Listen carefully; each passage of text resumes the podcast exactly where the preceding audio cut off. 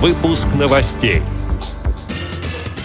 Правительство РФ утвердило дополнительные выплаты к страховым пенсиям граждан, проживающим в условиях Крайнего Севера.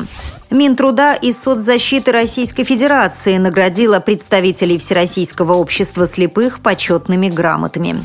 Брянская городская местная организация ВОЗ провела социокультурный реабилитационный конкурс «Сударушка».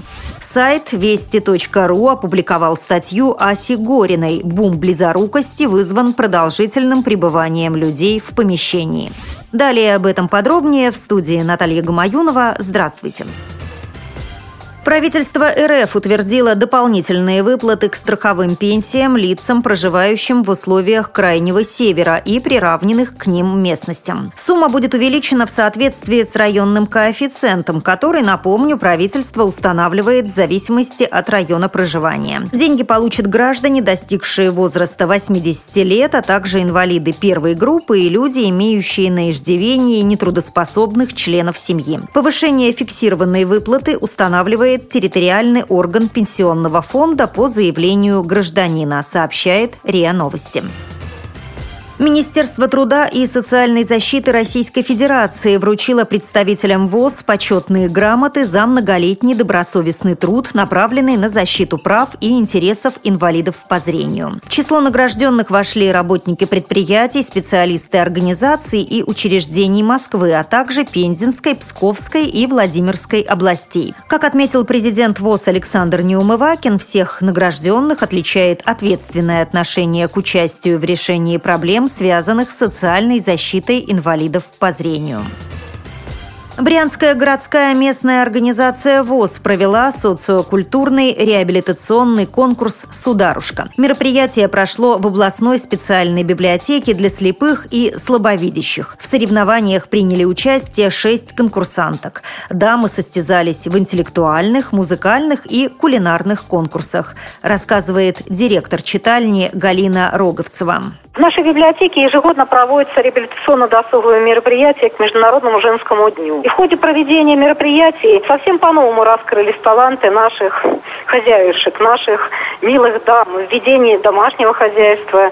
И жюри в полной мере смогло оценить их привлекательность, очарование, юмор и находчивость. По итогам конкурса все участники были награждены призами от городской местной организации Всероссийского общества слепых и от отдела социальной защиты населения Советского района города Брянска сотрудники которого присутствовали на мероприятии.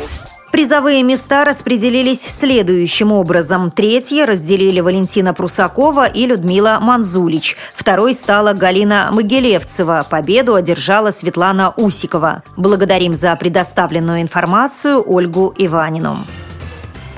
На сайте вести.ру опубликована статья Аси Гориной «Бум близорукости вызван продолжительным пребыванием людей в помещении». Вот выдержка из текста. Близоруких людей с каждым годом становится все больше. Диагноз миопия ставится каждому третьему жителю Земли. Он означает, что у человека вытянуто глазное яблоко, из-за чего он плохо видит объекты вдали. С середины 90-х годов близорукость начала набирать масштабы эпидемии, и к сегодняшнему сегодняшнему дню в некоторых странах, к примеру, в Китае 95% населения имеют минусовое зрение. Ученым удалось официально доказать то, что наши мамы и бабушки знали уже давно. Плохое зрение развивается из-за того, что человек слишком много времени проводит в помещении и не выходит на улицу. Об этом исследователи рассказали в докладе, опубликованном в издании Nature. В 2014 году немецкие ученые проводили наблюдения за студентами и пришли к выводу, что чем чем больше времени человек проводит за учебниками, тем хуже у него зрение по сравнению с теми, кто меньше сидит в библиотеках и чаще проводит время на свежем воздухе.